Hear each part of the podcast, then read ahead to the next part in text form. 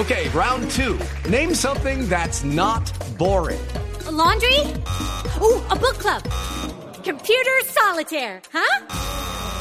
Ah, sorry, we were looking for Chumba Casino. That's right. ChumbaCasino.com has over 100 casino style games. Join today and play for free for your chance to redeem some serious prizes. ChumbaCasino.com. No purchase necessary. Full prohibited by law. 18 plus terms and conditions apply. See website for details. porque en Bogotá, ya que estábamos en la capital de la República, a partir del primero de marzo, los servicios del SIM, que son los servicios integrales para la movilidad, se acaban. Y quiero saber eso qué significa y por eso el secretario de Movilidad, el doctor Felipe Ramírez, que está estrenándose en el cargo, está con nosotros hasta ahora. Doctor Ramírez, bienvenido. Camila, muy buenos días. Muchísimas gracias por la invitación. Bueno, primero, ¿cómo le ha ido con el chicharrón? Porque usted entró a ocupar el cargo más difícil por cuenta de los trancones que estamos viviendo en Bogotá. ¿Cómo le ha ido en estas primeras semanas? Muy bien, Camila, muy entusiasmado de poder colaborar y ayudar a que la movilidad de esta ciudad funcione con muchísima expectativa por toda la infraestructura que tenemos de frente, que se está construyendo y pues seguro que vamos a poder hacer cosas maravillosas, no solamente desde la Secretaría, sino desde todas las instituciones que nos apoyan a hacer que la movilidad funcio- funcione en esta ciudad. Eso sí, porque para quienes no están en Bogotá, para los que están en Barranquilla, en Cali, en Medellín, que sepan que aquí esta ciudad literalmente está en obra. Por donde usted pase, hay obras eh, andando. Pero secretario, ustedes anunciaron que a partir de marzo los servicios del SIM pues se acaban. ¿Eso qué significa? ¿Cuáles son los servicios del SIM para que le digamos a la gente? ¿Eso qué significa? Entra una nueva, un nuevo sistema, una nueva concesión que se llamará la ventanilla única de servicios. Y básicamente lo que va a hacer es reemplazar eh, lo que se conocía como el SIM. El SIM es, una, es un sitio físico, básicamente, en donde se realizan distintos trámites, entre los que se encuentran el registro distrital de automotores, el registro distrital de conductores, el registro de tarjetas de operación, eh, que básicamente pues son todos los trámites que tenemos que hacer los bogotanos para licencia de conducción, para registrar nuestros vehículos, entre muchos otros. Ese sistema termina ya su concesión y entra esta nueva ventanilla única de servicios. ¿Qué significa para los bogotanos? Simplemente mayor transparencia, menos filas y un mejor servicio que queremos ofertar para hacer todos estos trámites. Pero entonces, ahora cuando nosotros vayamos, por ejemplo, a, reno- a renovar la licencia de conducir, el pase, ¿eso lo vamos a hacer todo digital? ¿Todo lo vamos a saber a través de, lo vamos a hacer a través de internet? Esa es una muy buena pregunta. Entonces vamos a tener un- un- una etapa de transición en la que inicialmente el primero de marzo inician eh, la ventanilla única de servicios en los mismos puntos donde estaba el SIM. ¿Por qué inician los mismos puntos donde estaba el SIM? Para que sea más transparente para todos los bogotanos y puedan hacer la conversión o pues el, el- el paso más sencillo. Luego de eso vamos a ir aumentando paulatinamente hasta el 16 de marzo hasta llegar a 19 puntos en la ciudad en donde vamos a tener atención. Esto significa que vamos a pasar de 12 a 19, es decir, muchos más puntos de atención, menos filas y más fácil el proceso. Y posteriormente, desde marzo hasta marzo del 2023, es decir, durante un año, vamos a empezar a virtualizar la gran mayoría de estos procedimientos, llegando no solamente a tener 27 trámites como tenemos hoy en el SIM, sino a tener 53 trámites que se pueden hacer a través de estas ventanillas únicas de servicio, ya sea presencialmente o en su gran mayoría virtualmente. Entonces es un proceso de una transición que vamos a ir anunciando paso a paso para que los bogotanos tengamos menos filas y como usted lo dice Camila, pues más virtualización de los trámites para mayor transparencia también en todos estos procesos. Secretario, yo le voy a cambiar un poco el tema y le quiero preguntar por los fotocomparendos que se están tomando y que le están llegando a la gente las fotomultas estas a sus casas. Eh, hay una sentencia de la Corte que dice que si eh, las cámaras no logran eh, identificar al conductor, no se puede poner un fotocomparendo. Entonces, ¿por qué la alcaldía sigue pasando estos fotocomparendos y le sigue cobrando a la gente? Es muy importante hacer una diferenciación entre el comparendo y la multa. El comparendo sí se puede imponer, eh, pues porque existe la infracción como tal. Eh, ya en el momento de la impugnación que realicen eh, las personas, pues se analiza precisamente, eh, de acuerdo con esa normatividad, qué es lo que se debe, a lo que se debe proceder. Si se logra demostrar que en efecto no era la persona propietaria del vehículo la que iba manejando o se impugna y se, se, se logra demostrar que eh, eh, se tiene razón con respecto a, a- a la imposición, pues ya se procede o a levantar el comparendo o a pasarlo a multa y proceder al cobro como tal de, de- del comparendo, de la Pero, multa. pero ¿para qué obligar a la ciudadanía a eso de la impugnación cuando le pueden mandar eh, la fotico de una vez eh, que aparezca el conductor? Si está la foto, ¿por qué no la mandan de una vez para que la gente sepa que sí, evidentemente, cometió la infracción? No, porque la foto lo que reconoce es la placa, no la persona como tal, y se necesitaría identificación facial y pues toda una base de datos asociada además a un tema de habeas data muy importante Sí. con respecto a eso. Seguramente... Y, eh, y entonces en la impugnación, ¿cómo hacen para revisarlo? ¿Cómo se revisa en la impugnación? Porque si yo impugno mi parte, ¿cómo, cómo, cómo, cómo hace la Secretaría para demostrarme que sí soy yo como dueña del vehículo la que cometió la infracción si no, si no existe esa foto? Pues ahí existen distintos eh, ejercicios en impugnación en donde la persona, digamos, la carga demostrativa está a, a cargo de la persona y en efecto, pues muchas veces los propietarios no logran demostrar que son los dueños. Eh, este esta medida de carga de la el fotocomparendo tiene eh, cerca de un recaudo del 60-70%, lo que significa que de hecho muchas personas reconocen sinceramente pues que en efecto estaban cometiendo una infracción y que pues merecen la multa. Entonces es un ejercicio también con la comunidad, con los bogotanos, que de alguna forma cada vez más reconocen la importancia de respetar la normatividad en la ciudad. Como usted entenderá, tenemos varias preguntas, eh, secretario, sobre la movilidad en Bogotá, que pues estamos eh, nosotros solidarios, los ciudadanos, entendiendo las obras, pero eso no significa que no sean un dolor de cabeza. Le voy a contar algo que me pasó a mí hoy. Yo cojo una ruta para venir al trabajo y esa ruta hoy estuvo más trancada porque cerraron una vía. Y cerraron la vía por cuenta de las obras, y uno lo entiende. Pero entonces yo decía, ¿en dónde puede uno consultar cuáles son las vías que van a cerrar para uno cambiar la ruta? ¿Hay algún portal de internet? ¿Hay algún sitio en donde uno pueda saber cuáles son las vías que están cerradas? Y no me vaya a decir que Waze o Google, porque lo metí en Waze y Google y ninguno me avisó. No, tiene toda la razón, Camila. Y mire, la idea es que vamos a ir mejorando cada vez más en brindar esa información, no solamente a través de la página de movilidad y del IDU, en donde se encuentra esta información que usted me pregunta, sino también en las plataformas más típicas, como usted menciona, Waze y Google, para que sea mucho más rápido la conversión. ¿Qué está pasando en este momento en la ciudad? La muy buena noticia, como usted lo menciona, es que tenemos infraestructura por primera vez construyéndose después de muchísimos años. Entonces tenemos grandes obras muy importantes que están desarrollándose en la ciudad. Eso, por supuesto, genera un estrés importante, eh, que cada vez vamos a tener más y más frentes de obra y pues más cierres en las vías de, de acuerdo con estos eh, cierres o con estos, perdón, frentes de obra.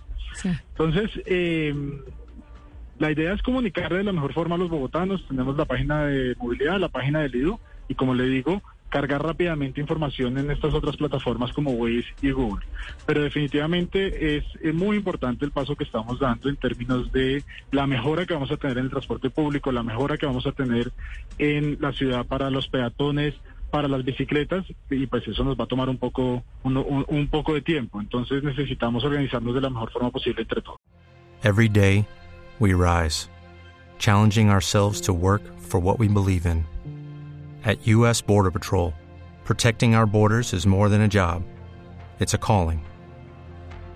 Agents answer the call, working together to keep our country and communities safe. If you're ready for a new mission, join U.S. Border Patrol and go beyond. Learn more at cbp.gov/careers.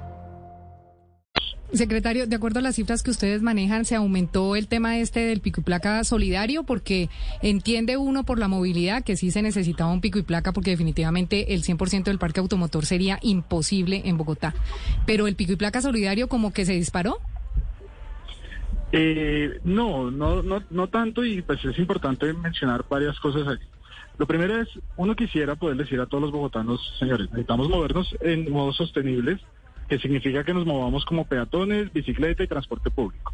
Entendemos y somos conscientes con humildad que todavía no estamos en el punto de la calidad que quisiéramos ofrecer en estos tres modos de transporte. Entonces, la invitación sí es que cada vez que uno pueda hacerlo, como lo hace Camila para ir al trabajo, pues se vaya en transporte público. Ahora bien, en caso de que no pueda hacerlo, la invitación es, hombre, entonces utilicemos el carro compartido. ¿Qué ha pasado con el carro compartido? Pues un éxito total en términos que semanalmente se están inscribiendo cerca de 100 mil personas para compartir su vehículo y esto hace que pues, reduzcamos la cantidad de carros porque pasamos de tener posiblemente tres o cuatro carros a que esas cuatro personas vayan en un solo vehículo. Eso es lo primero. Lo segundo es que tenemos el pico y placa solidario. Esa debe ser la última herramienta que deben usar los bogotanos.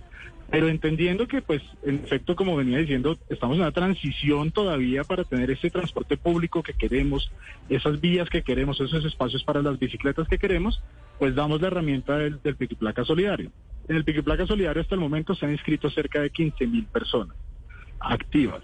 Eso significa mucho menos de lo que se han inscrito en carro compartido, por lo que seguimos considerando que es un éxito y por supuesto seguimos entendiendo que pues las personas que lo están haciendo lo están haciendo porque de verdad tienen la necesidad de moverse en su vehículo independientemente del pico y placa extendido todo el día. Otra de las cosas que ha pasado por cuenta del pico y placa es el aumento de la venta en motos. Y eso sí ya, ya es un dato oficial. Secretario, las motos son de las que más se están vendiendo, pero también de, lo, de las que más contaminan, según datos que ustedes han entregado por el número de vehículos de dos ruedas que hay en las calles de la ciudad. ¿Les van a poner pico y placa? ¿Qué pasó con eso al final? Nosotros seguimos haciendo el seguimiento a absolutamente todos los modos de transporte, el comportamiento que tiene la ciudad, el aumento o disminución en la velocidad, eh, la accidentalidad, los, los, siniestros viales que se puedan presentar. Y en ese sentido, pues en el momento en que tengamos más información, consideraremos la posibilidad, no solamente con la moto, sino con todos los modos de transporte de nuevas medidas, no necesariamente restrictivas. Son medidas que tenemos que analizar eh, con respecto a cómo nos movemos mejor en la ciudad. Entonces, cuando tengamos esos análisis completos, cuando sepamos exactamente si hay unas modificaciones importantes en la ciudad, pues estaremos anunciándolas. Por pero, el momento, pero secretario, el placa de vehículos ha aumentado la velocidad en la ciudad un 14%, que es una muy buena noticia en promedio en este mes, digamos, que llevamos con la medida. Pero mire, secretario, ¿qué, ¿qué, más análisis se le tiene que hacer a un tema como el de las motos que se atraviesan, que forman trancón, que causan accidentes, no tienen pico y placa, no les importa, no pagan ni siquiera peajes? O sea, ¿qué más, qué más estudios se necesita para saber que hay que disminuir un poco el tránsito automotor de, eh, de, de motos? Porque cuando uno los ve en la calle, uno dice, óigame, nadie toma ninguna medida, pero cuando se va a tomar una medida de una, anuncian un paro y tapan las calles. No, con, los, con todos los motos estamos trabajando en distintas medidas muy importantes. Mire, no necesariamente la mejor medida es un pico y placa para las motos. Y por eso es que tenemos que hacer un análisis muy detallado del tema. De hecho, esta semana, coincidencialmente con, con, con, con, el tema que usted me está poniendo, tenemos cerca de seis o siete interacciones de capacitación con todas las motos, en donde estamos trabajando con ellos precisamente con respecto al manejo seguro que se debe hacer en vía, con respecto al cuidado que deben tener al momento de ir a altas velocidades y los accidentes que pueden tener. Los siniestros más graves que se tienen en la ciudad son con las motos precisamente. Entonces, claro que tenemos, tomamos acciones, pero es que no necesariamente todas las acciones tienen que ser restrictivas. Y eso es importante porque pues nosotros como Secretaría de Movilidad estamos para ayudar también a que la gente se pueda mover de forma más fácil, no necesariamente restringiendo como tal la movilidad.